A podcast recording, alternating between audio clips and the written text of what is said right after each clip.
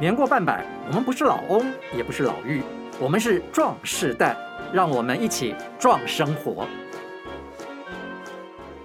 嗨，我是刘玉佳，今天过得好吗？我希望你每一天每一天都有一件开心的事情，让你不断的去咀嚼回味，然后让你开开心心的过完这一天。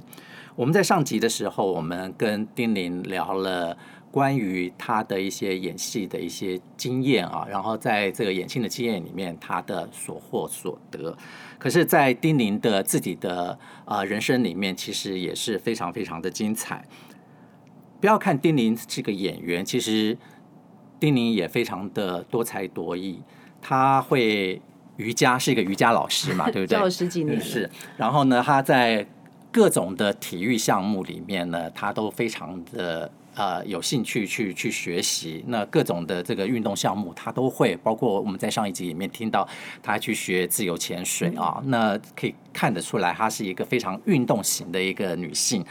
那其实大家如果再多多多的去呃关注一些的话，会发现丁宁还是一个作家。而且我书卖的还不错，是他呃有几本是写关于就是美食还有运动方面的，可是有一本书我看到非常的有有那个感觉，对对对，就是他写的呃在二零一九年就是前年嘛，出了一本就是我不要完美，只要完整，成为自己的七堂课。那在这本书里面，他提到完美跟完整两件事，我就觉得很好奇了，在你的。定义里面，完美跟完整有什么差异？呃，像对我来说，我讲我现在的感觉，嗯、对我来讲，完美天下没有这件事情，嗯、因为我觉得完美是神的事，在神的世界里面，神、嗯、God。他是完美无缺的，因为神是。你觉得神是完美的吗？我觉得神都未必是完美的。对呀，就只是我们假象了。我们讲，因为每个人会投射他对神的看法。那我们假假不假装来想说，神是完美无缺的，或者是我认为最完美无缺就是整个宇宙跟整个大自然是最完美无缺的，在没有被人类破坏之前是最完美无缺的。人不可能到达完美，嗯哼，不可能到达完美，那就是很假。可是，在你领悟之前，你是不是一个追求完美的人？是，就是觉得对啊，就是眼睛是不是大一点会再更好啊？鼻子是不是再小一点会更幸福啊？然后是不是那个就是会很多？就是你在意别人看你的眼光？哎呀，不要说在意啊，你知道吗？我从出道到到，当然这几年没有人敢嫌我，我在说大概被嫌过上百次吧。眼睛太小，鼻子太宽，颧骨要去削，大概已经八百过八百个人叫我去整形过。那牙齿要干嘛？对，那。我只能够说还好，那时候太没有钱了，所以我都没有听他们的话。对啊，而且那时候也是，就是一方面就是让。所以你是自然美了。对，然后哎，谁要整成像我这样啊？拜托，到处都是都可以看得出来缺陷。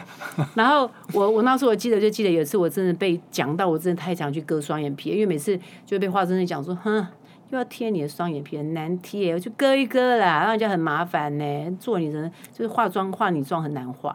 就是在你在想，你没有割，没有没有割，你应该是内双吧？我内双，所以所以我现在贴双眼皮啊，就是我今天有工作，所以贴双眼皮。然后那时候我我哥哥就跟我讲一句，他说：“对啊，啊你现在工作不顺利，人家叫你去割双眼皮，就你去割啊。过一阵子，人家就叫你去把你那个颧骨削一削，你就去削。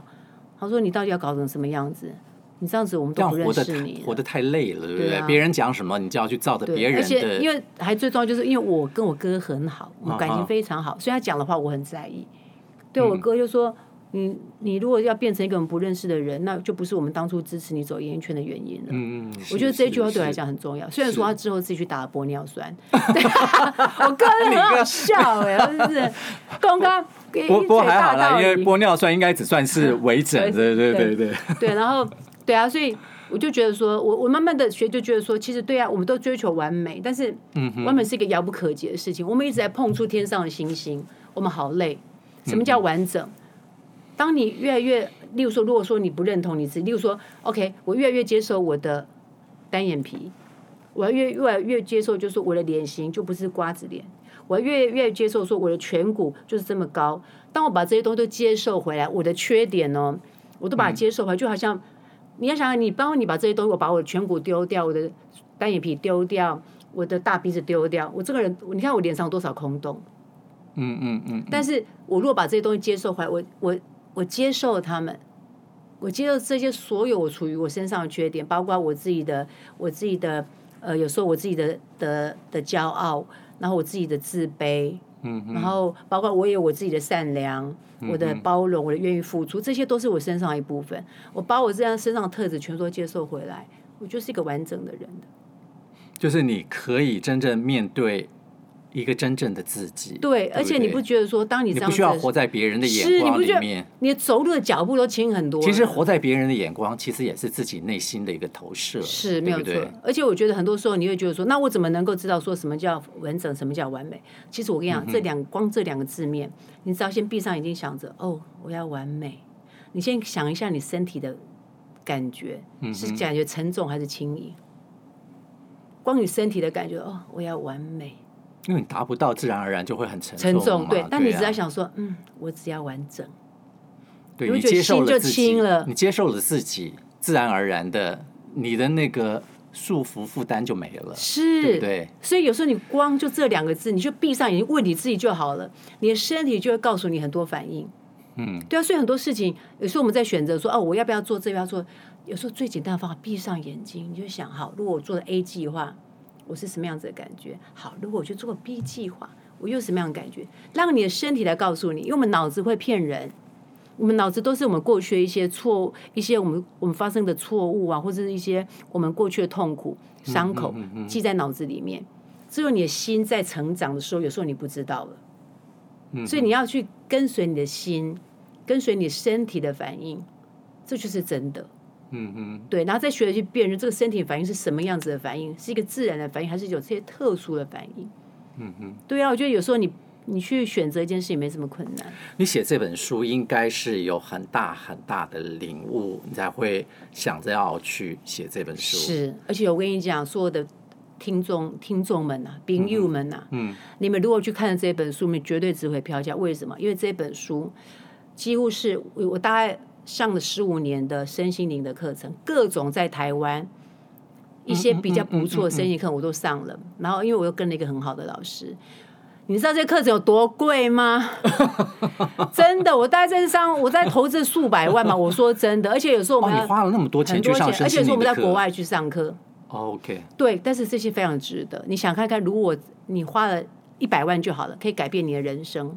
嗯，改变你对这个世界观念。哎，可是当初你为什么会想到要去上这些？因为很惨呐、啊，怎么个惨法？因为不开心、不快乐啊，看到谁都不不爽啊，都觉得这个世界在整我，老天爷就是在找我麻烦，这这世界就是为爱折磨我的。然后看谁又不顺心，感情也不顺利，然后老是就是跟交往的对象，老是都是不管任何人，我们都会在同一个问题里面打转。嗯、你沮不沮丧？一直在循环，对啊，一直不断的在循环，对不对？好像狗在咬自己的尾巴，一直在绕圈圈，然后工作也不顺利，也一直被挑。就是我的人生就，就我就觉得那时候就进入一种非常烂泥巴的状态。那个时候几岁？三十出吧，所以已经进入了演艺圈了，已经在这边工作了。对，而且那时候我已经有一点忧郁症，我不知道我在演艺圈里面。你的忧郁症的来源，你那时候有细想过，是因为你？找不到好的角色，或者是因为我那时候有一段时间在在在那个上综艺节目，我当通告艺人当了很长一段时间，嗯哼，然后通告艺人就是这样子啊，你是要有笑点呐、啊，你每次那发言来，你以为你长得漂亮就没事吗？你要有笑点呐、啊，你要穿的性感、啊，要好看呐、啊。然后我如果上一个节目，我觉得我没有贡献，我就觉得天哪，我好不好意思拿人家那个钱呢、啊？我好意思啊，我。嗯，你说你漂亮，哎，别的人也比你漂亮很多，好不好？你身材好，比人好你很多。所以人前你们光鲜亮丽，事实上人后你的心境上面不是这个样子。我常常那段时间，常常，而且我因为我们那时候钱真的赚得快，因为我们都是现金在赚。嗯嗯。我常常就是回到家，整个背包真的都是现金，有一天跑了很多的通告哦。嗯嗯。后来打开门，门关起来，就蹲在地板，蹲蹲在那个脚踏垫上面就。低着头，眼泪就是掉了，就好不开心。你会觉得当通告艺人，然后要取悦观众，会变成是一种搞笑艺人？你会觉得很，因为是我做不到啊。像黄灯会随便讲个笑话都很好笑，我也不懂他为什么那么好笑。我好羡慕他们这么厉害，哦，我做不到啊。我讲的话不好笑啊！你是因为你做不到好笑的点，所以你觉得你没有用，对不起这个通告艺人。没有用，是我没有用啊！我摆在那边也不好笑，也不说说很漂亮，也不是说怎么样，让我摆在那边干什么？而且我给他拿的钱也不少，我就觉得我没有用啊。所以，所以你在当通告艺人的那几年，你非常的否定自己喽？对，然后我觉得都有，然后因为我还没有找到我喜欢做的工作，嗯哼，对我是真的开始接触拍戏，我才开始快乐起来。所以那是在通告艺人之后才可以。对，可是那时候我就发现，哎。就像我刚才讲的，我觉得我做这件事情不开心，我表示做另外，我应该试试看别的。那我去拍戏，哎，等了那么久，哎，我还记得那次我等了那么久还是那么开心，那表示我适合这个啊。嗯。所以我就开始想办法，就请我们公司就是帮我找任何什么小角色都给我演，我果然就演的很开心，我每天开开心心。所以那个的一个转捩点上面，你是怎么样去面对一个你觉得呃很呃失落，然后很挫败的自己？就运动啊。我那时候都靠运动，我那时候健身狂。我跟你讲，我一个礼拜进健身房三天，一天可以在里面待四个小时。我说练的全身都是肌肉，我练到我们老板从肌肉女真的我金刚芭比。我跟你讲，我我老板从后面看了我，他他笑，他说：“哎呦，丁小姐是你哦，我以为是哪个男艺人，怎么穿奇怪的背心？因为我穿平口背心。” 他说，所以他才会跟我讲说：“丁小姐，你要不要去练一些，就是让肌肉比较延伸的？”我是那时候才开始去学瑜伽的。哦，是这样子，不然我觉得我刚才学瑜伽，我肌力练得好好的啊。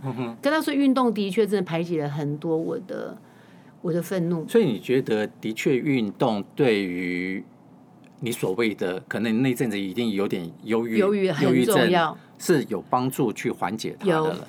我常常很多来找我上课，那之前我还在教课，我今年没有教课了。呃，来来讲，他们就是我、哦、看了我的书。或是看了我的写的文章，嗯、然后他们会来来找我的人，大部分都是很严重。他们都问我讲：“老师，我到底是要怎么样，我才可以像你这样？我到底要怎么样才可以开心起来？”我说：“哦，我跟你讲，你现在什么都不要想，你就开始动你的身体，你做什么事都好，你要不要上瑜伽都无所谓。你去走路，去跳舞，最好是去跳舞。”然后去做很多大肢体的动作，然后去做你很多你从来不会去做的事。讨厌跑步就去跑，就去跑步；讨厌登山就去登山，去做任何让你不舒服的事。他说：“为什么？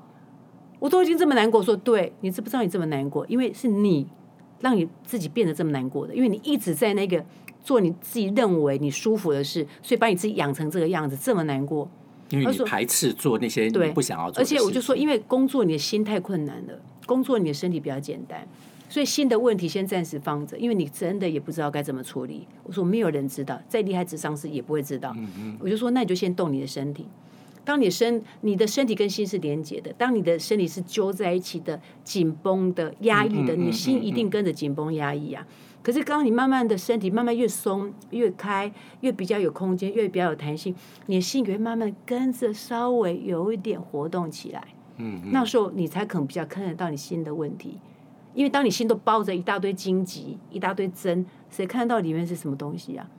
那你就运动，透过运动，透过流汗，透过尖叫，透过你血液的流动，然后透过你肌肉的慢慢的变得更有氧气、更有弹性。它会带动你的身体，因为我们全身都是连接的。它可能会把你那些刺啊，什么慢慢的一层一层先放松一点，先让你看到里面到底是什么样，那你才能够有机会帮助自己啊。所以在你任何不好的时候，闷欢乐先走出去。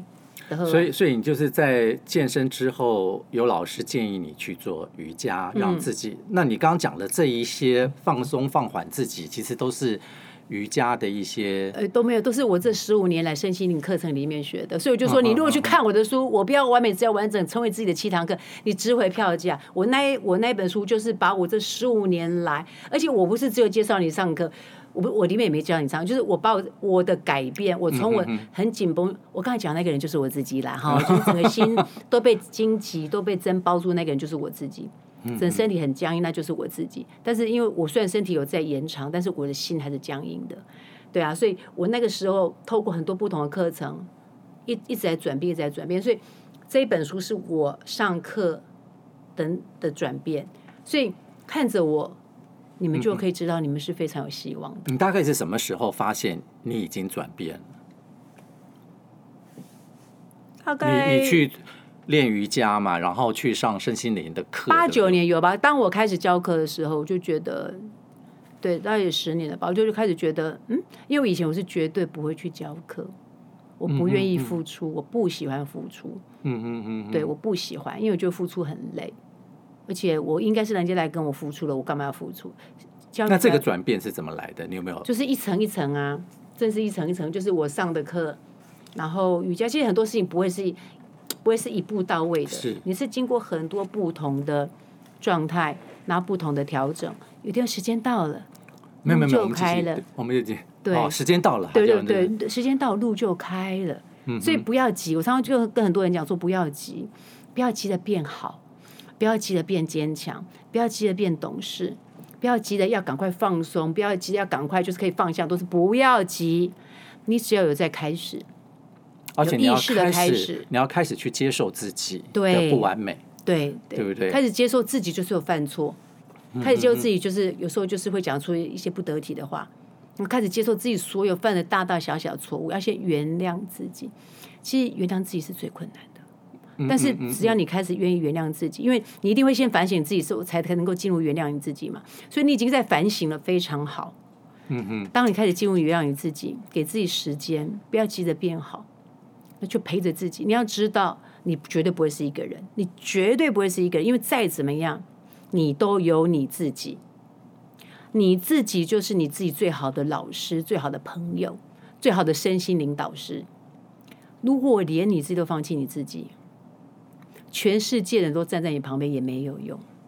嗯哼，对。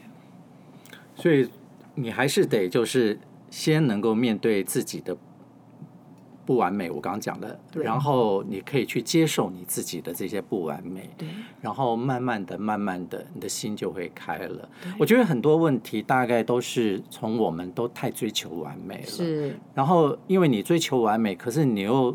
到达不了那个完美的境界，只要去月球都到不了。对对对，不管是是对你自己，或者是对别人，如果你太多那种要求的话，你最后的那个心就会纠结在一起，因为你做不到嘛。因为你会一直攻击自己，别人不用攻击你，你就攻击自己了。是是。但是你要想，人生苦短了哈，你看一下子一眨眼，我们到了这个年纪了，我还要我还要惩罚我自己多久？